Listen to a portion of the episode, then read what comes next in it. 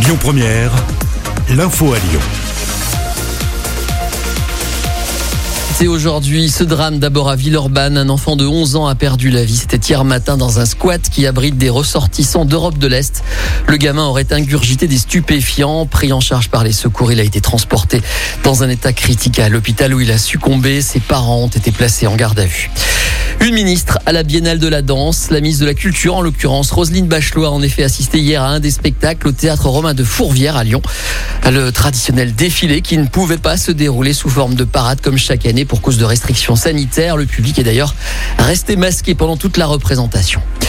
Les commerces de Lyon et du Rhône pourront ouvrir les dimanches 13 et 20 juin. La préfecture a en effet autorisé ces commerces à Lyon et dans la métropole à ouvrir leurs portes pour deux dimanches consécutifs. Un coup de pouce pour les commerçants à l'heure du déconfinement et quelques jours avant le convoi, euh, le coup d'envoi pardon de la campagne de solde.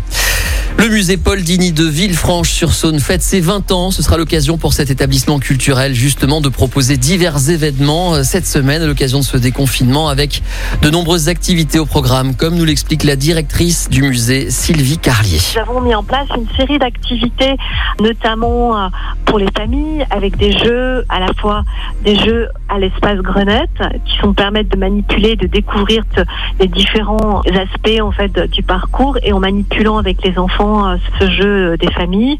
Et puis à Cornille, un jeu pour les enfants. Et puis deux animations assez originales qui sont autour de la méditation avec une prof de yoga et aussi une sensibilisation à la culture sourde avec une euh, visite juste découverte en langue des signes. Voilà une activité que vous pourrez retrouver le samedi 12 juin après-midi et pour l'heure les visites de la collection donc au musée d'Igny à Villefranche-sur-Saône sont gratuites aujourd'hui entre 14h30 et 18h. Et puis autre événement à noter, Fourvière va se transformer entre le 9 et le 13 juin, terrasse nocturne, happy hours, visite de la basilique ou encore tournoi de pétanque. Magali Chatin, déléguée générale de la Fondation Fourvière, nous parle de Fourvière en fait, un événement qu'il ne faudra pas manquer. C'est au micro d'Antoine Galen. Écoutez. Fourvière en fait, c'est Fourvière comme vous ne l'avez jamais vu. C'est la place du village qui va être euh, complètement euh, animée par une multitude d'activités.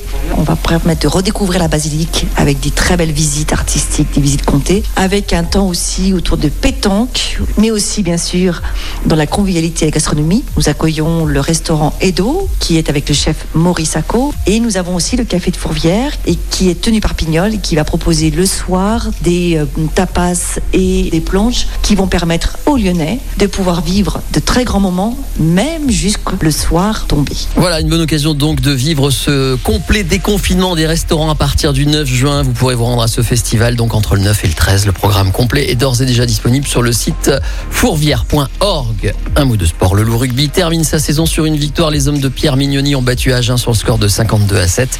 Épilogue heureux pour euh, cette équipe euh, qui ne compense pas toutefois la déception. Lyon termine en effet à une modeste 9e place. Les hommes de Pierre On le sait, ne participeront pas aux phases finales. Et puis Lasvel a trébuché hier après une longue série de 12 victoires sans interruption. Les Villeurbanais ont perdu leur rencontre face à Boulogne-le-Valois, score 106 à 87. Il reste 4 matchs à jouer dans ce championnat Jeep Elite et la prochaine rencontre pour Lasvel, ce sera mardi prochain face à Nanterre. Ça c'est pour l'actu à Lyon et dans le Grand Lyon. Tout de suite le reste de l'actualité en français dans le monde avec ce matin Florian Lafont. Bonjour. Écoutez votre radio Lyon Première en direct sur l'application Lyon Première, lyonpremière.fr et bien sûr à Lyon sur 90.2 FM et en DAB+. Lyon Première